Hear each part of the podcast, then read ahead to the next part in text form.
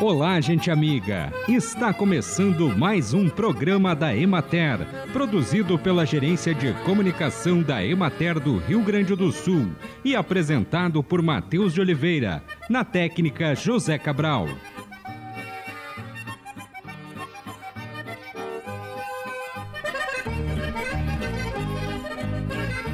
Escorpiões são animais noturnos que habitam locais com abrigo do sol, como o subsolo, o esgoto ou embaixo de entulhos e troncos de árvores. Uma medida para evitar a presença desses aracnídeos é limpar os quintais, manter a grama parada, remover entulhos de terrenos baldios, vedar buracos nas paredes, colocar telas em janelas e ralos em pias e tanque. Em regiões que escorpiões são avistados com frequência, é importante verificar os sapatos antes de calçá-los. Para quem mora no interior e tem um terreno com bastante espaço, uma solução pode ser criar galinhas, já que elas são predadoras do escorpião. Devido ao solo ser a base de sustentação e desenvolvimento das plantas, os viticultores devem dedicar especial atenção desde a escolha do local até os últimos preparativos para a implantação de vinhedos. A produção e qualidade das uvas estão diretamente relacionadas com as condições físicas e de fertilidade do solo.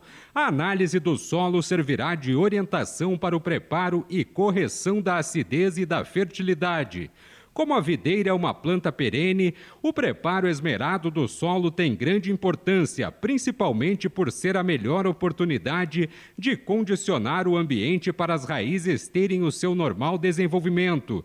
O solo não deve ser muito arenoso e nem com excesso de argila, porque o solo arenoso é fraco em fertilidade e retenção de umidade e nutrientes, enquanto o argiloso pode se tornar compactado e dificultar o crescimento das raízes.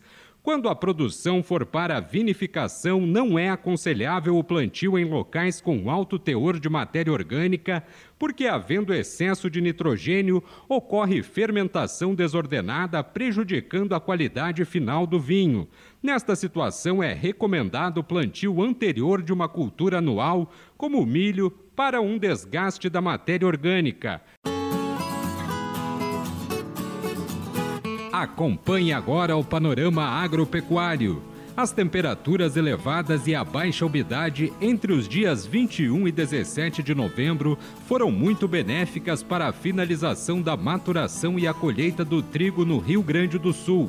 A maior parte das lavouras apresentam produtividade elevada e excelente qualidade do produto final colhido.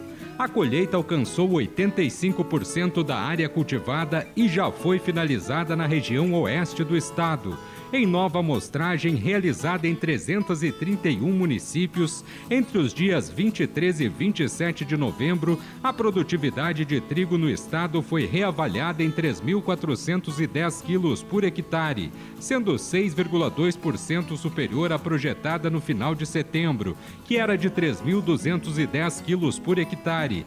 O aumento da estimativa de produção ocorreu em todas as regiões administrativas da Emater, em um primeiro agrupamento com produtividade entre 2.500 e 2.750 quilos por hectare estão as regiões de Porto Alegre, Pelotas e Bagé. Em um agrupamento intermediário entre 3.250 e 3.400 quilos por hectare estão as regiões de Frederico Westphalen, Santa Maria, Soledade e Lajeado as de maior produtividade, acima de 3.500 quilos por hectare, estão as regiões de Santa Rosa, Ijuí, Erechim, Caxias do Sul e a de Passo Fundo, que detém a maior produtividade regional, estimada em 3.730 quilos por hectare. A produção estadual com a nova produtividade é reavaliada para 4,97 milhões de toneladas.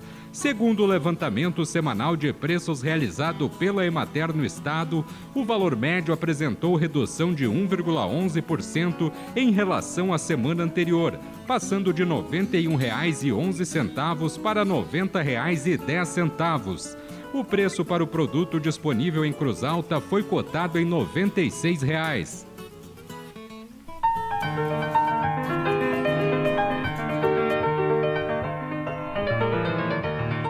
Considerada a principal política pública para a agricultura familiar no Rio Grande do Sul, a Emater foi homenageada no grande expediente da Assembleia Legislativa na tarde da terça-feira, 29 de novembro, antecipando as comemorações do Dia Nacional da Extensão Rural, celebrado no dia 6 de dezembro. A data foi criada a partir da fundação em 1948 da Emater de Minas Gerais e visa prestar homenagem a todos os extensionistas rurais por seu trabalho.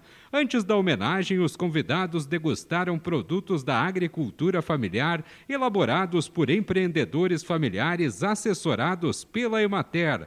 O grande expediente foi proposto pela deputada estadual Zilá Breitenbach, que fala sobre o trabalho desenvolvido pela instituição no Estado. Nós temos, uh, analisamos a cada ano aquilo que a Emater coloca uh, na questão dos dados da produção de leite. A cada ano nós perdemos mais produtores. É uma política que tem que se reunir e discutir com o governo, com as entidades, por que está se perdendo esses produtores. Nós sabemos que não podemos manter na propriedade quem produz 40, 50 litros de leite dia, mas nós podemos fazê-los crescer para que eles tenham uma, uma atividade sustentável. Também ajudar a produzir elementos com maior uh, resultado financeiro. Tem que agregar renda naquilo que se produz na propriedade. E vocês fazendo essa assistência técnica, apoiam e criam espaços de diálogo entre as famílias e o setor público e o setor privado. No intuito de atingir esses objetivos, são feitos muitos seminários, regional, municipal, estadual. E esses debates, eles promovem sim a oportunidade para a manifestação. Eu hoje falava, e a gente que mora aqui em Porto Alegre bastante dias da semana, sabe que lá na nossa região mais distante, as tecnologias simples que, do, do, da locomoção, qual é o município que tem uma escada rolante, um elevador, isso não é fundamental, mas e as tecnologias como é que chegam lá? A internet chegou lá para vocês poderem fazer esse trabalho ligando com, e estar presente na propriedade, mesmo que não fisicamente, que o agricultor possa ligar para o técnico e tirar as dúvidas na hora do trabalho. Isso é muito importante. E tudo isso incentiva os jovens a reforçar a sua posição de gestão na propriedade. E a integração na família é fundamental. A gente vê propriedades onde o jovem sai da propriedade porque não teve o entendimento do pai, da mãe, de que ele faz parte daquela cadeia produtiva e, como tal, ele tem que receber sua remuneração, ter seu horário de trabalho e ter suas atribuições responsáveis.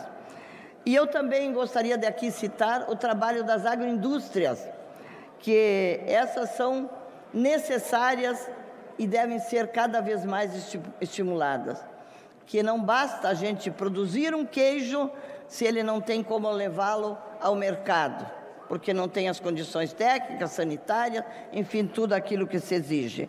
Ouvimos a deputada estadual Zilá Breitenbach.